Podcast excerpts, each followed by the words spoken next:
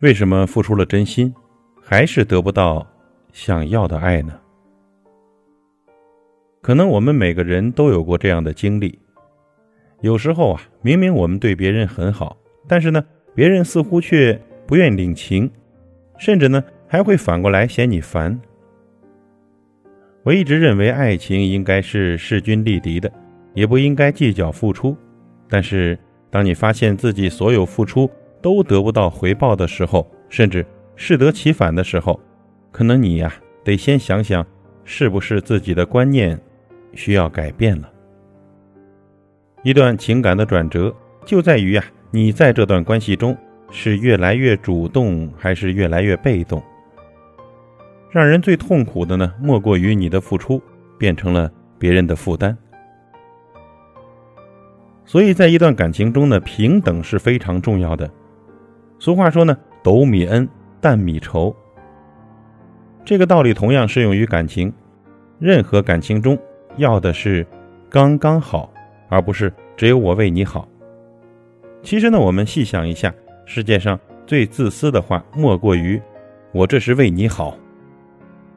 先不谈这种姿态会不会让人反感，就仅从这句话来说呢，已经相当于是一种情感绑架。因为我是为了你好，所以你得同意，你得接受。奇葩说有一期论题是伴侣该不该看对方的手机。我有个朋友呢，就经常翻看他对象的手机，并且说这是怕他犯错误。我之所以看手机，是因为我在乎他呀。要不我怎么不上街随便找个人去看人家的手机呢？这个世界上有结果的付出叫付出，没结果的付出啊，那叫代价。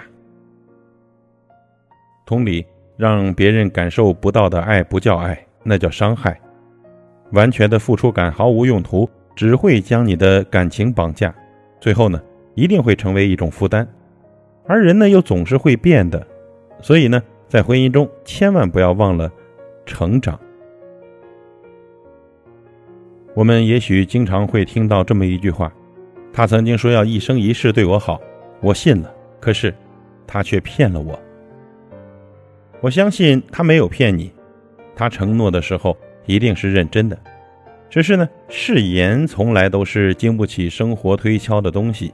就像你曾经喜欢听的歌，当时钟爱的服装，你喜欢的东西，其实也一直在换，不是吗？所以说啊，连你喜欢的东西都会改变，何况是善变的人呢？这世界唯一不变的，就是改变。所以呢，你不要总是问我真心付出了，为什么还是得不到爱？因为婚姻中的长久靠的是两个人的相互吸引，而不是靠一方的无谓付出来维持的。与其呀一味的妥协卑微，不如呢增值自己，开阔自己的视野。面对感情，合则聚，不合则散。毕竟呢，感情不是靠勉强得来的。希望每一个陷入爱情的人，不要总是患得患失，而是呢，能遇到那个能与你同舟共济、理解你的人。